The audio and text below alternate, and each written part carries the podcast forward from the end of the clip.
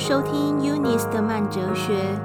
我相信故事是一个很好的媒介，去传递力量、鼓舞他人，所以选择用 Podcast 让声音把克服困难、重启生命、好好爱自己、好好生活的能量散播出去。在这个追求速度的社会风气里，也期许我们能以慢活哲学的精神，灌养我们心中的喜悦种子，日渐茁壮。您现在收听的 A 系列是我的抗癌日记。上一集说到手术前等待的心情，本集要继续最恐怖的手术这一趴。记得那天是星期四，我持续上班到中午，然后下午要去医院报到跟做最后的检查。那公司中午呢，有一场聚餐，很有可能会是跟同事的最后一次聚会。但是因为医院最晚两点就要报到，所以我还是婉拒了这个邀约。中午就真的是我对工作画下最后的句点了。那我从早上就一直在倒数，然后到十一点五十五分，倒数五分钟，都一直在想，还在看还有什么事情是我没有交代完，可以讲得更完整，哪一封信还需要回。慢慢的时间当然也一分一分的来到了十二点整。我告诉我自己，我要果断的关机，不能再留念在工作了。接下来我要好好转移焦点到我自己的身体。好，十二点一到，有封信来了。我挣扎了几秒钟，我没有回这封信，但是有交代一些 tips 给我的 backup，然后我就关机了。好好的跟工作 say bye。前几天呢，我突然想想，哦，我真的好害怕动刀，好害怕，好害怕。现在想起来，其实也是非常害怕，所以我决定去问问我的好朋友，能不能晚上的时候在医院陪我一宿。其实这件事情对我而言是很困难的，我很难启齿这种事情。我想想，我好像很少去拜托别人，但是我很喜欢帮助别人，就觉得别人提出的问题，我真的是会赴汤蹈火，在所不辞。觉得没有帮上忙，心里就会很过意不去，然后也会觉得别人提出的请求的时候，就代表诶，他是真的需要我帮忙，需要援手，就会觉得人家都已经讲了，那我我当然一定要帮忙。他可能也是心中有所挣扎。但是对于自己，我好像会一直觉得说，诶，其实我好像自己还是应付得来啊，我真的不行吗？我就会再想一下，然后就会想一想说，嗯，好，我其实可以怎么样？那其实好处当然就是我真的会进步很多，生活中大大小小的事情，我就会这样子一点一滴，然后去磨练自己，因为你有练习，就有进步的空间嘛。然后我就会一直去想，我可以怎么样。自己做得更好，我可以自己克服，我可以自己完成。我就好像比较会靠自己，我我觉得是这样。我很少会，嗯，就是对别人提出要求，说我要你帮忙，然后什么的。那当然，这我有察觉这样的状况。那我也发现，诶，我要授权，我要授权给我同事，给我老公，给我小孩。因为当这些事情都我自己做的时候，其实我也剥夺了他们学习的机会。对不对？其实你仔细想想是这个样子。那有时候你身旁的人，不管是家人、朋友，他们就是他在你身边，就是有这样的一份情谊。他也不能说是帮忙，这就是一种互助人，彼此之间就是互相的，就是像邻居一样。所以我也是一直在调试这一点。这几年来，那我发现我在这一块也慢慢的有一些进步，没有。这么懒，这么多事情都要在自己身上。那现在也是一样，就是已经要开刀了。我就是觉得说，好，我要继续延续这个念头。我真的要开口，要需要别人陪伴。我觉得这个也是一样，就是不见得是。嗯，要别人做什么事情，可是陪伴也是一件很重要的事情。而且，当我这样开口，人家也会觉得，哎，你真的是把我当成最好的朋友，哎，就是你才会来找我这件事情。我觉得对于他而言，也心中可能也会有这样子的感动。对，所以呢，好，我就决定我要踩出这一步，我需要人陪我手术前紧张的心情。对，我真的好紧张，好紧张。然后我的好朋友他真的也是很豪爽的一口答应，很感谢他，所以他就会开始安排，诶，他的工作可能有一些事情要先做，那到时候可以准时下班，因为他也是很忙的人，所以他那一天他就说，嗯，好，我会准时下班，然后来陪我吃晚餐，陪我聊聊天，然后睡一觉，然后就是。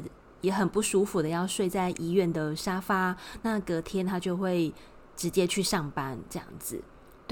那他真的是我一个很好的朋友之一，就是那一种他在我身边，尽管都不说话，其实我们也都很自在，不一定说啊，为了为了要找什么话题一直要聊。我觉得是一个让我很舒服的朋友。那中午呢，我关了机。那下午两点前要在医院报到嘛，所以呢，我就到了。那不再用手机继续看 email，就是我专心的，真的是 focus 在我是个病人。对，那下午的时候呢，就两点到四点，陆陆续续也做了三项检查。那我也被安排到了单人房。那下午的时候，总共有三个不同的护理人员都会来问我一些问题，确保我在手术前的这一些认知是。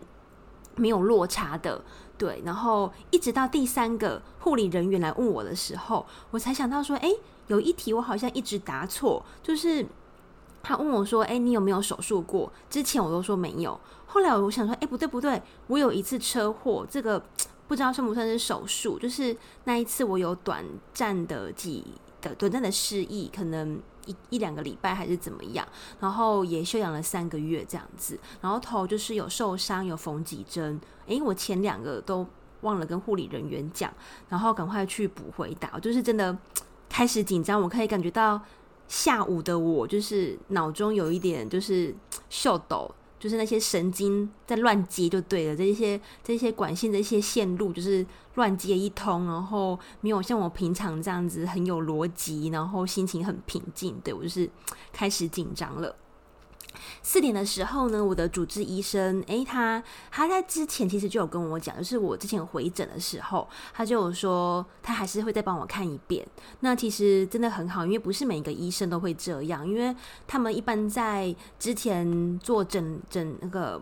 去看医生的时候，他们一定都会做一些记录嘛，那他就会直接来开刀。然后我的医生就是真的很仔细，他就说好，他四点的时候还会再来看我，就是他白白天跟下午先把其他的病人看完，然后之后的时间就会完全属于我。对，然后四点的医生的时候呢，诶，就是。有人来 cue 我了，在做最后一次的检查，然后我发现，哎，现在医院还蛮妙的，就是有一种工作人员是他会来带路，就是看可能怕你在医院里面迷路，就有这样的工作人员，感觉钱也是外包的啦，可是我觉得都都很好，算是一个很服服务很贴心的那个的项目这样子，然后就有个女士来我的房间，然后带我去医生的诊间，那。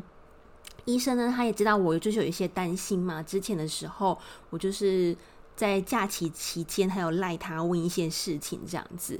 所以，呃，其实医生他知道，他一看到我的时候，他都说没关系，你有什么问题都可以问，问清楚最好。然后就转头跟那个女士说：“哎，你可以先回去哦，等一下就是我们会好好聊聊这样子。”然后再，然后医生就是哎，转头又看了一下我说：“你不会迷路吧？知道怎么样回，到时候回去自己的房间吧？”我都说：“会啦，会啦，我我 OK 的。”然后我在心里面想说：“哎，那个女士其实也准备要走了，就是你你还转过来问我，她可能她可能想说：哎，不是可以放她走了吗？对。然后我就想说：算了，我可能真的会问很多问题，会花不少时间。”我就还是跟那个女士说：“哎，拜拜喽。”对，就不让她在那边等我。然后我就一样躺在那个床上，然后医生就是做一些超音波等等的一些检查，在做最后一次的检查。然后这次的检查呢，他还在我身上画下了记号，是不是很可怕？就是是的，我就是明天就是这个地方，这个地方就要动手术，会有刀在我的身上画下，是不是很可怕？然后医生就说：“哦，我我就问医生说，哎，这个。”你这样子做了记号，我晚上还可以洗澡吗？因为毕竟你手术后不能碰水嘛，然后你还是要先洗头啊。因为之前就是生小孩坐月子的经验就知道，那个头油油的真的是实在是很不舒服，所以今天晚上还是要好好的洗澡洗头啊。然后就问医生说：“那我等一下还是可以好好的洗澡吗？”医生就说：“可以呀，你可以洗呀，你不要一直一直就是很拼命的搓它就好啦，不然这个痕迹就是都会在，不会不见。”啊，你可以不要搓那么干净吗？然后我就说，嗯，好好好，我就是抹一遍就好了，我不会一直去搓它。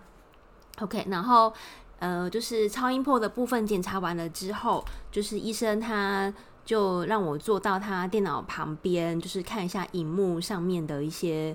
呃，就是刚刚照出来的东西，然后医生就一样在做 final 最后一次的解说，然后也边让我问问题，然后因为我就说了嘛，我现在脑筋元的这样神经就是全部打结在一起，然后我就觉得好，不管怎么样，我就是就是全部都要问了，不管多么愚蠢的问题，我就是都要问。对，我就把我的本本拿出来，每一条，反正从一开始知道生病，一直到现在，就是这个这当中我有写的问题，我全部都问。对，然后医生也很好，反正他就是让我好好的问他，然后我就是连那一种什么，诶，疤痕怎么样保养啊，然后还有就是我也做了一些 survey，就是有那种拉链式的缝合，就是不会用针线去缝合就对了。当然针线缝合其实也是有很多种技术，对。然后我就是反正就找了很多种，然后我都问医生，就说，诶，这可不可以啊？会不会比较好啊？什么的。然后后来医生他就。像我，我有一个是那个拉链式的缝合，然后医生看到之后，我还截图哦，因为我上网找嘛，就还给医生看，医生就有点愣一愣一下，然后我就给我就给他看，然后他都说，嗯，这个一般是用在骨头受伤比较多，可是我的这种手术比较不会用这一种呃缝合的方法，而且那个应该是自费的。而且医院也没有，所以就是我想用我也没得用，对。然后医生他又，而且他也说他就是他不会去用没有很多人验证过的东西。那我觉得当然就是每个医生有他自己，他有他的医术，他有他自己的经验，他有他自己的专长，对他的专业。所以我也知道他的想法，因为他就讲得很清楚，他把他的立场表达的，就是让我知知道，对他都说。我们原则上他会用他熟悉的东西，而且会很多人用过，因为他觉得就是把病人当实验品白老鼠也不好。对，那他觉得他用过是最有效的方式，最适合的，他才会真的拿来用这样子。那我觉得他讲的也蛮对的，也很有道理。就是毕竟也没有病人想要当白老鼠嘛，对。因为就像就算是台大医院，或者是有很多医学型的那个。医院也是一样，他们呃有时候会配合一些专案嘛，可能是世界级的专案。可是医院院方一定会给你填一些同意书，然后就会说，哎，这个还在类似就是那种实验阶段，就是还不是那种量产的意思就对了。对，所以当然。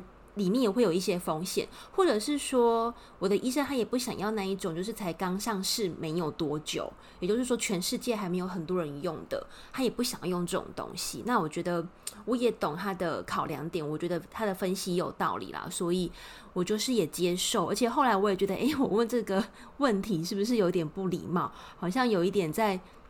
Question 就是 challenge 他的专业这样子，这毕竟是对我还要去还要去跟医生限制，然后还在那边选择，又不是吃晚餐，然后在那边选择说自己要吃什么饭这样子，就还来跟医生说，诶，我要选择用哪一种方式？对，后来我想一想说，好像有一点越矩 就对了。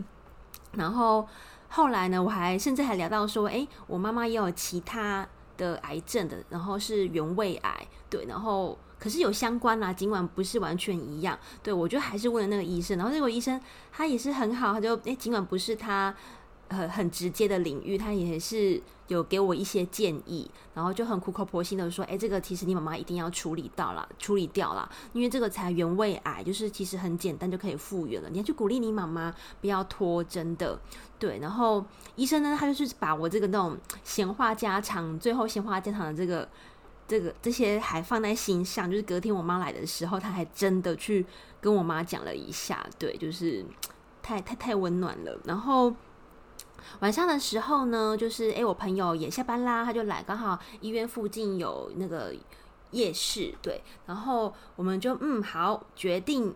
今天晚上就是想吃什么就吃什么，对，然后就最近很有一些很夯的饮料店，刚好那个夜市附近也有，我们就去买了，然后就直接吃想吃的晚餐这样子，然后对，然后等待的时间，我呢我也跟我妈讲一下，哎，刚刚下午傍晚的时候，医生跟我讲的这一些交代，这样子，请他就是记得也要去。再去回诊，再去追踪这样子，然后很很随意的，对，就是吃完晚餐之后呢，我跟我朋友还想说啊，不然去洗个头好了，就是如果可以的话，就给人家按摩啊，上一下这样子啊，不然以后动刀之后可能就比较不好去按摩，因为我以前是很喜欢按摩的那一种人，对，然后可是你动了刀，总是就是包含之后的化疗等等，就是可能都不是那么的方便。对，所以我就想说，哎，好啦，不然就也是临时起意。结果嘞，沿路上我们就是有路过的发廊，就是都有去看，真的是生意都很好，没有没有哪一间有临时就是半个小时的空档可以让我去洗头的。所以好，算算没关系，没关系，我就还是回到医院，就是自己按摩这样子。然后晚上的时候真的是很开心，就小聊一下，回去喝喝饮料，然后就就九点。九点九点多，我差不多也是这个时间，我就睡觉了。就是因为心情就比较缓和了，没有这么紧张了。然后就是我也没有焦虑到什么十一十二点失眠，什么都没有。我就九点十点就睡着了。嗯，那我知道护理人员有跟我说，我就是手术的第一刀。那大概八点半的时候，就会有人来推我去手术房。嗯，那我我老公他就是在早上的时候会先接三个小孩去学校，对，所以他也是蛮忙碌的。那送完之后，他就会到医院来陪我。那我也蛮紧张的，因为我还是希望他可以到，对，因为就觉得还是会比较心安啦。然后也怕说，哎，他会不会送完三个小孩，然后早上会不会交通堵塞，所以来不及陪我。对，那。隔天早上，反正就陆陆续续都有一些医护人员进来，每一个人进来，其实我都很紧张，心跳超快的，我就很怕说，哎，是不是谁要来推我去手术房了？突然就觉得好想要冻结这一段时间，就是有点害怕。那其中有一个护理人员，他就是一早进来就让我换上手术服，对，是要倒着穿的那一种，然后原则上就是你都要脱掉。然后只剩下内裤，对，我还问他说：“真的要全脱吗？内裤可以穿吗？”然后后来好像有的人是也不能穿呢，就是真的是全全部都要脱掉。然后后来那个护理人员说：“可以，可以，就是可以穿内裤这样子。”对，然后我就是倒着穿手术衣，然后后面就是会绑蝴蝶结这样子。可是因为它只是绑蝴蝶结，也不是拉链，不是扣子，所以其实会有一点空空的，就是对，还是会看到一些身体的样子。对，然后反正穿好了之后，我就继续躺在床上啦，所以原则上也不会被别人看到。但是后面就是不是完全像拉链这样子，完全是紧密的，对。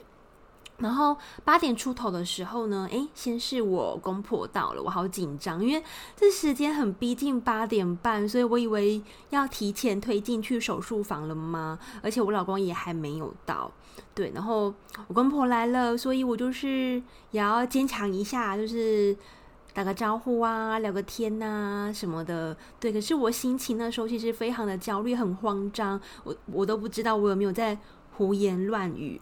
对，那其实当下每一个敲门声我都 超级害怕的，然后也不知道自己在干嘛，讲什么话，就是诶，理智理智不见了，就是感觉对，有种那种感觉，理智线断掉了，然后很很很就是那个行为好像有一点，你你讲什么我答什么，然后也不知道自己。答的话是不是从大脑里面出来的？好像就是嘴巴直接一个下意识回答出来，大概就是这种这种状况。对，然后我就觉得不行不行，我想理智回来，因为我觉得我现在情绪真的是有点紧绷，就是然后心跳超快的。然后再过十分钟的时候，又有人敲门了。天哪，我觉得我真的是快哭了。我那时候好紧张，真的好紧张。然后我想说、哦，还好是我老公。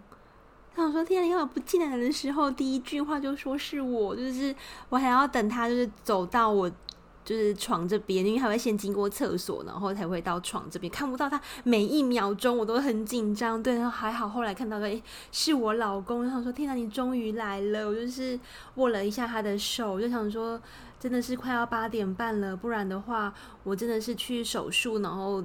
可能就是要等术后才可以看到我老公这样子，对。然后接下来房间呢，就是有我的好朋友嘛，我公婆、我老公，反正他们就稍微哈拉。诶，这个时候其实我真的完全说不出话来，我就是就是躺在那边就这样子紧张到爆就对了，脑中真的是空白，将近空白。对，就是听得到声音，可是你觉得这些声音就是背景音乐，你根本无法融入。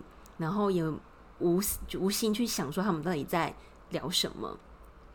大概八点四十分的时候，就有人来敲门了，是个男护理人员。他一进来就说：“我要推你去手术房喽。”我就挤出一个“嗯”的声音，就是。回答一下他，然后他就到我的床旁边开始调整床的高度。我觉得好紧张，好紧张，好紧张。我就两眼看着他，在我两侧的床那边东瞧瞧西瞧瞧。我也开始听不到别人的聊天，就是我公婆、我老公、我朋友他们在哈拉什么，我就是完全静音。对，我就是只听得到我心中一直说好紧张，好紧张，好紧张，好紧张。对，我的身体开始僵硬，然后有点微微的发抖，就是很很。就这种很奇妙的感觉，像是僵硬的发抖，对，很很不人体工学的一种身体反应。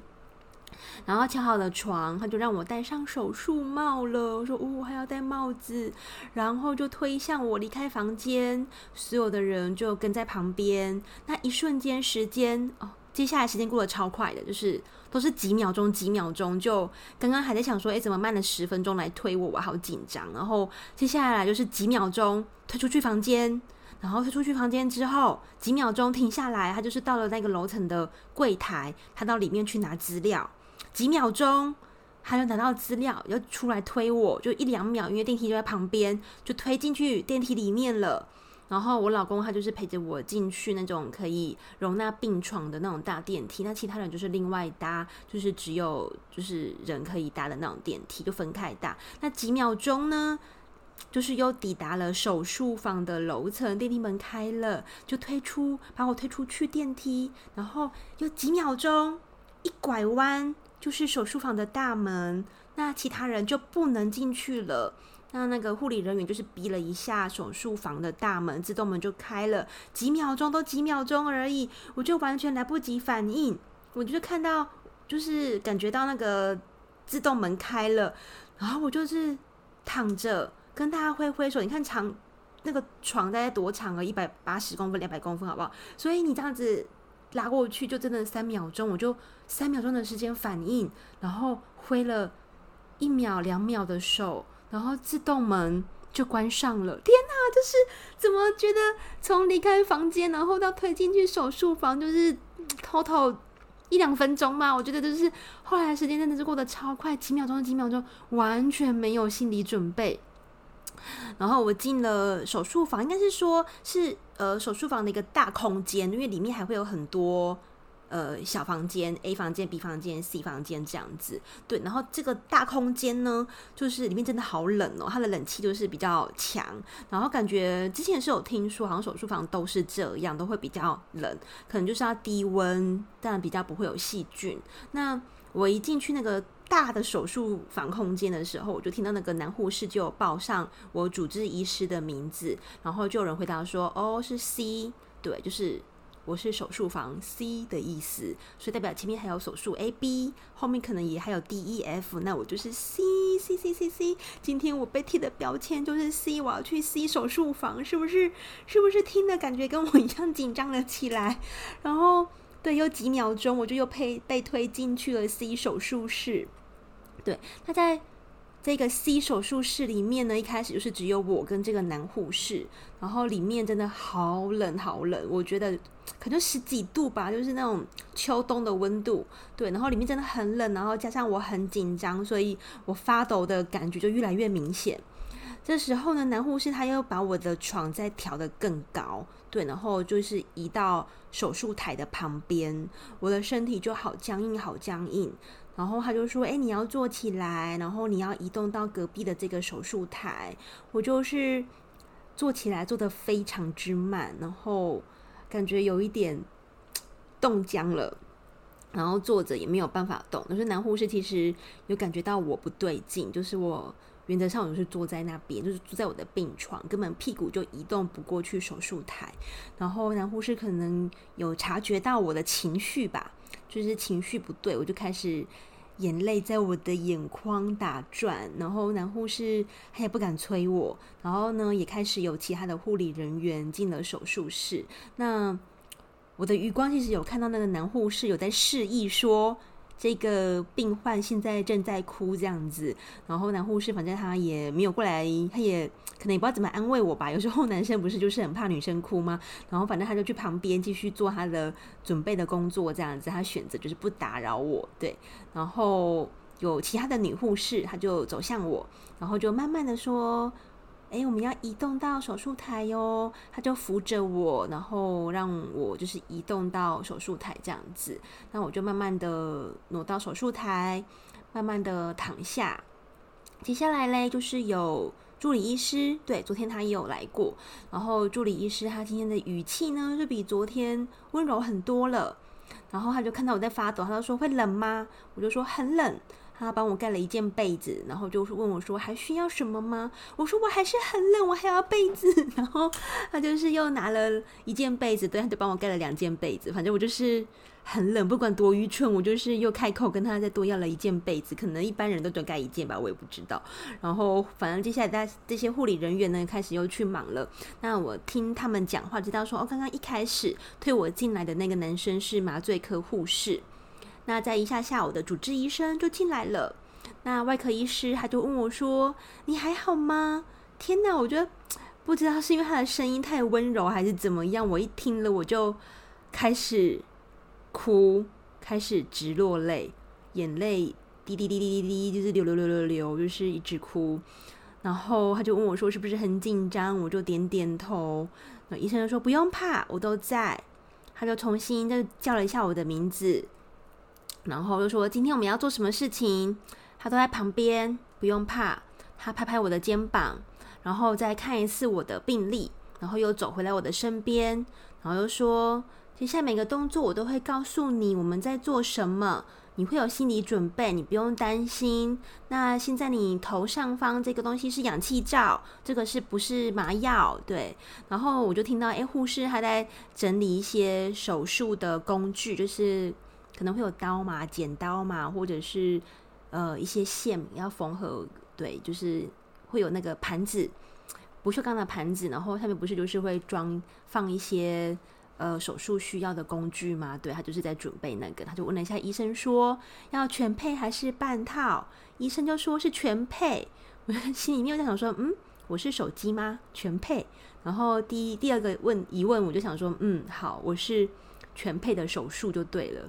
嗯，好，就是一个很很慎重，嗯，全套的 全套的手术就这样子。然后医生继续说：“我都在旁边，哪里都不会去，我会陪你一直到最后一刻，我都在，不会离开，你放心。”后来呢，有一个男生经过，外科医师就说：“诶，这个就是麻醉科的主治医师，那他也都会在，没有人会离开。现在在。”这个手术房里面的每一个人，从头到尾都会在。对，然后他就说：“那我们接下来就开始吊点滴喽，这是麻药，你会开始昏沉，然后就会睡着了，几秒钟而已。那其实这过程大概前两三秒，我真的是无比的清醒。然后医生就边说：你想着开心的事情就会睡着喽，想一下开心的事情。然后第三秒的时候，我就开始想。”诶，我跟小儿子的对话，他那时候就是正在学讲话，他就对我说：“妈妈在哪里？”我就回答：“在这里。”然后又我又回了他说：“那宝贝在哪里？”然后宝贝就是用娃娃音回答我说：“在这里。”我大概心中就是，其实用想的很快，这个画面就是可能只有两秒钟而已吧。然后我就开始晕了，是头晕的那一种晕，然后就睡着了。嗯。醒来的时候嘞，我就看到一个女护士的背影，她就问我说：“哎，你醒来喽？你什么名字啊？”然后我就发现我的眼皮好重好重，然后嘴巴也好干好干，很口渴。然后我的眼睛就是很 眼皮很难撑开，我就是开一小小个缝，然后很很迷拢的看着护士挤出一点声音说：“哎，我是什么名字？”我发现真的是挤出那声音没有力气，就是没有力气。然后声音呢也低了八度。就是很像是感冒沙哑很低沉的声音，怎么突然声音变得像男生一样这样子？那身体非常的虚弱。那回答完呢，我就是又闭上眼，就又睡着了。那他应该是当下就把我推出去恢复室。那外面就是有我的家人，我的妈妈、姐姐、老公都在。那护士就开始叫我的名字，就说是某某某。这个前面这个是你的家人吗？然后我就是我真的是又睡着了，然后又觉得很用力，然后听到别人呼唤我的名字，我就打开很用力的打开我的眼睛，大概零点零点一零点二公分，然后我就看到一个我老公的头，就这样子，因为我的眼睛打开的很小，没有力气，对，连打开眼睛都没有力气，然后就看到他的头，嗯，对，这是我老公，我就很用力的挤出声音，嗯。然后我就又睡着了，就好累好累，我心里面都想说，为什么一直叫我起床？我好想睡觉。然后我就一阵可能感觉到一些晃动，嗯，然后我就就应该是被推回房间了啦。那终于最恐怖的手术就这样子告了一段落。那我觉得每一个人其实害怕的点不一样，就是有的人是害怕那个病情，因为那时候我也看了一下。Google，然后别人其实有的人不是很害怕手术这件事情，对，就是有的人怕的是，嗯、我会不会离癌了，活不久了等等，就是每个人其实担心的点不一样啦。那我我反而是手术我很害怕。那其实你听完了我这一集的分享，你就会发现，嗯，很多都是我心中的内心戏，我的害怕。那实际上旁人看就是。真的就像你听到一样，我就我就是推进去睡觉，然后出来就这样。可能我的家人、我的朋友就是这样子的感受，对。然后只是我自己就是很紧张。是的，那无论如何，对我而言最恐怖的动刀手术就在这一天这几个小时结束了。接下来我就觉得一切都海阔天空，嗯。那下一集呢，我就会继续分享说，那手术后我怎么样了呢？嗯，那喜欢我的频道可以关注，然后或者是加入我的社团哦。谢谢你的收听。